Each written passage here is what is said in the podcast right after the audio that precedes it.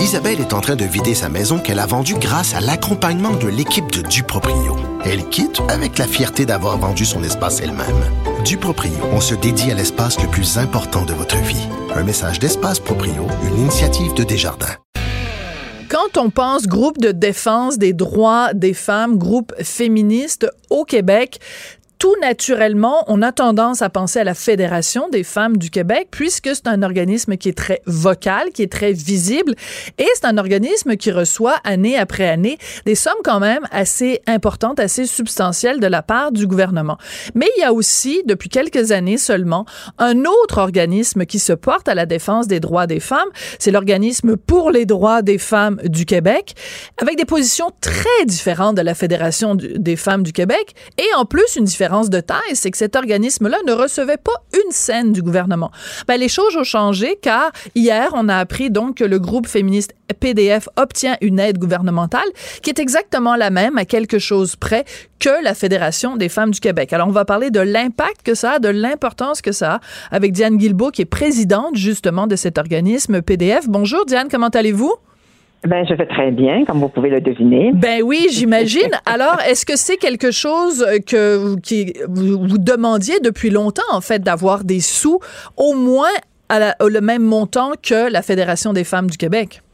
Euh, ben, en fait, on avait essayé d'avoir des projets, euh, des on avait fait des demandes de subventions pour des projets spécifiques dans le cadre des programmes qui existaient. Mm-hmm. euh, donc, euh, les, les, les, quelques essais qu'on a faits, euh, bon, se sont soldés par un échec.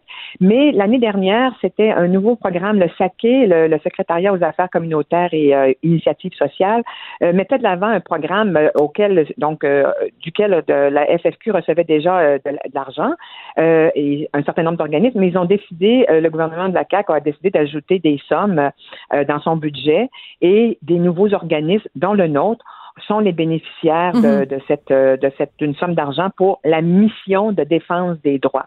Alors, évidemment, pour nous, ça, ça, va tout changer, là, c'est, c'est sûr. Là la mission de défendre les droits des femmes et euh, c'est important de mentionner que justement il y a déjà donc cet organisme-là, la Fédération des femmes du Québec. Vos positions sont très très très différentes. Je prends juste un exemple, la question de la laïcité. Euh, à PDF, vous êtes pour la loi 21. À la Fédération des femmes du Québec, ils sont contre la loi 21. Donc, on peut se dire, ben, le gouvernement a décidé de donner à Minou et à Pitou pour que les deux points de vue puissent être représentés. Est-ce que c'est aussi simple que ça, de juste de dire, ben, vous, vous allez pouvoir, en fait, contrebalancer la Fédération des femmes du Québec qui penche quand même pas mal à gauche, là? Euh, ben en fait, nous, on est très à gauche euh, aussi. On se voit plutôt comme étant de gauche dans la mesure où le gauche, c'est la défense du bien collectif et nous, c'est la défense des droits des femmes. Alors, euh, la demande de subvention, on l'avait déposée en septembre l'année dernière. Mm-hmm. C'était avant l'élection de la CAC, de toute façon, dans le cadre du, gouvernement précédent. Et il fallait faire valoir nos réalisations. Et nous, on a fait valoir, entre autres, qu'on avait, dans l'année précédente, mis deux, 11 000 heures de bénévolat hmm. pour faire nos différentes activités, écrire nos mémoires, faire des soirées sur la laïcité euh, euh, avec de la poésie. On a fait donc des rencontres, des conférences dans les différents centres de femmes qui nous ont invités. Et tout ça, c'était fait bénévolement. On paye le gaz, etc., le papier et tout. Alors, euh, on a fait valoir évidemment tout ce qu'on avait fait de la dernière année, parce que c'était sur la dernière année, aussi les années précédentes. Alors, on, pense quand même que ce qu'on a fait, c'était du travail de qualité. Puis c'est un peu ça aussi que le gouvernement, j'imagine, a, voulu mm-hmm. reconnaître, j'imagine. Alors, puis peut-être que d'avoir des voix multiples pour parler de la question des femmes, parce que c'est vrai que ça peut être complexe. Peut-être que ça a joué aussi dans la balance, mais en tout cas, on pense quand même qu'on avait un très, très bon dossier. Oui. Alors, des gens qui sont euh, mal à l'aise, par exemple, avec le fait que la Fédération des femmes du Québec euh, ait à sa tête une femme trans, peut-être qu'ils vont se sentir euh, plus à l'aise avec PDF. Vous, vous vous êtes déjà prononcé sur le fait que la Fédération des femmes du Québec était dirigée par une femme trans? En fait, non. On a dit que c'était le choix des membres de la FFQ de choisir Gabriel Bouchard à la tête de, l'organisation et que c'était leur, leur droit le plus strict. En ce qui nous concerne, nous, on a un, groupe mixte.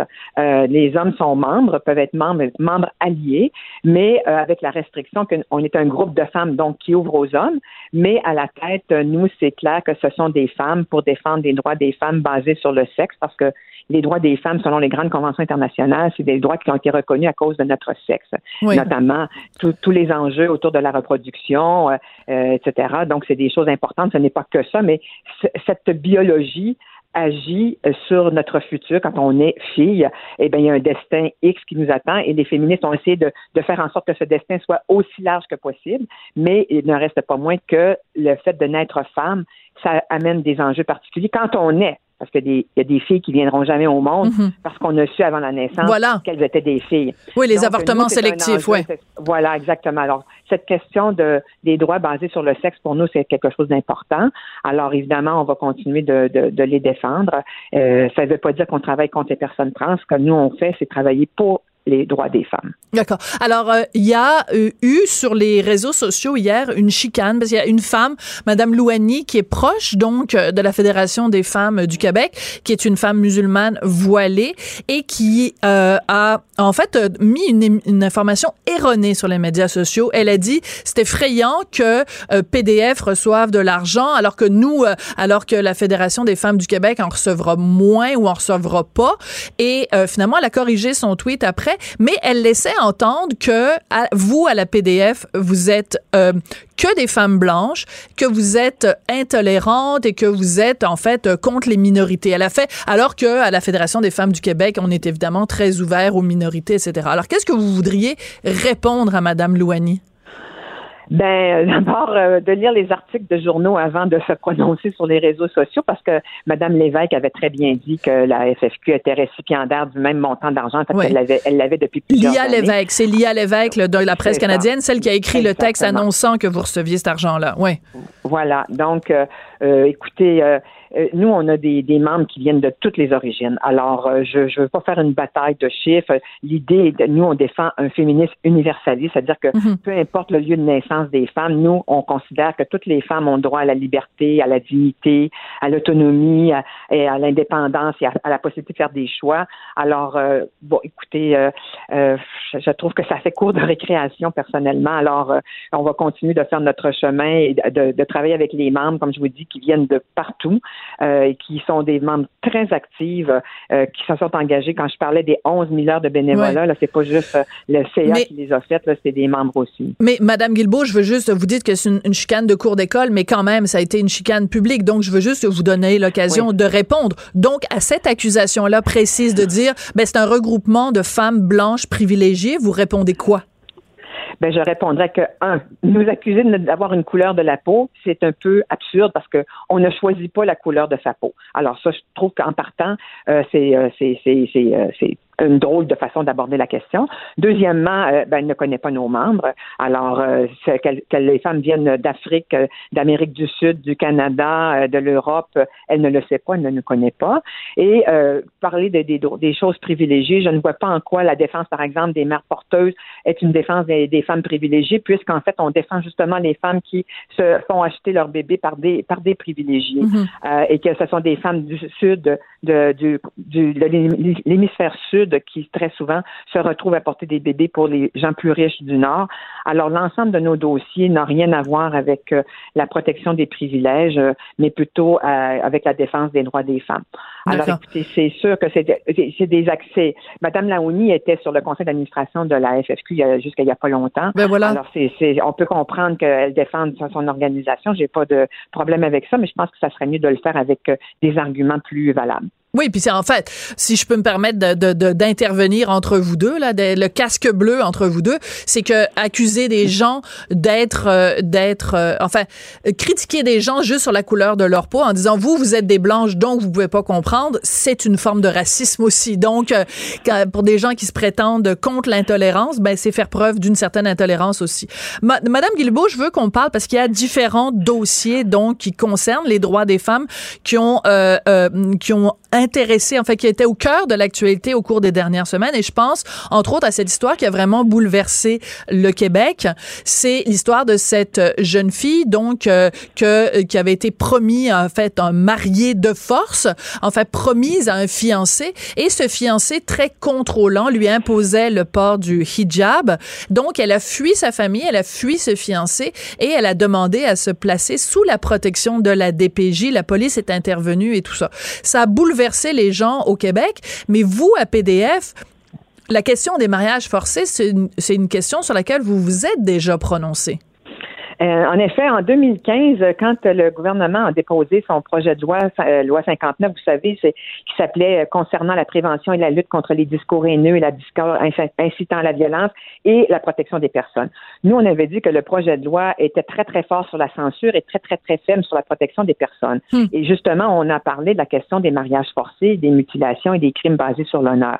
On a dit il faut mettre en place des mesures et surtout créer un climat pour que les, les, les, femmes, les filles qui viennent de milieux très contrôlants, souvent de, de sociétés très traditionnelles, sachent qu'ici, elles sont des Québécoises et mm. elles seront traitées comme des Québécoises par les services sociaux.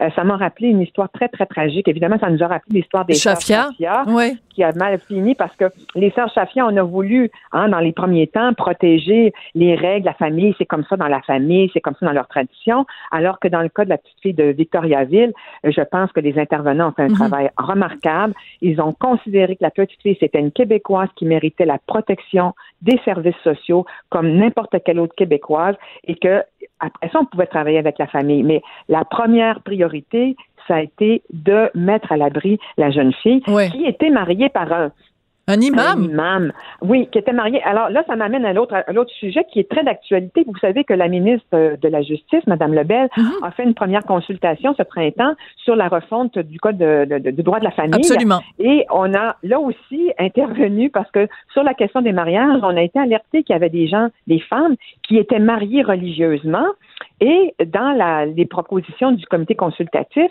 c'est que le, mariage religieux n'a évidemment aucune valeur mhm. légale ici. Puis normalement, les officiants sont tenus de déclarer euh, le mariage au directeur d'État civil. Et à ce moment-là, le mariage est officiel et la femme bénéficie alors des protections de la loi s'il y a divorce. Mais si les femmes se marient religieusement puis pensent qu'elles sont mariées parce que dans leur pays d'origine, le c'est comme ça que ça marche, c'est comme ça, alors elles sont, elles sont elles sont, elles sont, pénalisées. elles sont pénalisées. Alors nous, on a fait des recommandations à Mme hum. Lebel au mois de juin, c'est pas vieux, hein, c'est en disant, écoutez, il faut faire quelque chose. Actuellement, il n'y a pas de précaution particulière. Euh, on parle du notaire on parle des, euh, des, officiants, mais on voit que, évidemment, il y en a qui agissent sous le radar. Et la question qu'on s'est posée, et puis j'ai toujours pas ma réponse, c'est est-ce qu'il y a quelqu'un qui peut porter plainte contre cet officiant? Là, c'est un imam, mais ça répète quelqu'un d'autre, qui, euh, et le juge le dit même dans sa décision, Absolument. il agit illégalement. Oui, tout à fait. Euh, le juge dans la cause de la petite fille, de la jeune femme, pardon, de, de, Victoriaville, qui était outrée de la façon dont ça s'était passé. Oui, exactement. Et donc, euh, est-ce que l'État, donc, si l'État n'intervient pas, s'il n'y a rien, il n'y a pas de pénalité, rien, il y en a plein qui vont continuer à le faire parce que ça passe sous le radar, puis de toute façon, il n'y a pas de conséquences. Alors, nous, on pense que justement, dans une des façons de prévenir ce genre de mariage euh, forcé, parce que là, on parle d'une mineure en plus, euh, on, on doit s'assurer que l'État a en main les outils pour intervenir et prévenir ce genre de dérive euh, très évidente. La jeune fille, son nom apparaît même pas sur le, certificat de mariage. Hum. Euh, il y a les mariés, il y a les parents du, des mariés, mais la petite fille qui est mariée, son nom, elle, elle, même pas là. Elle n'a pas d'existence.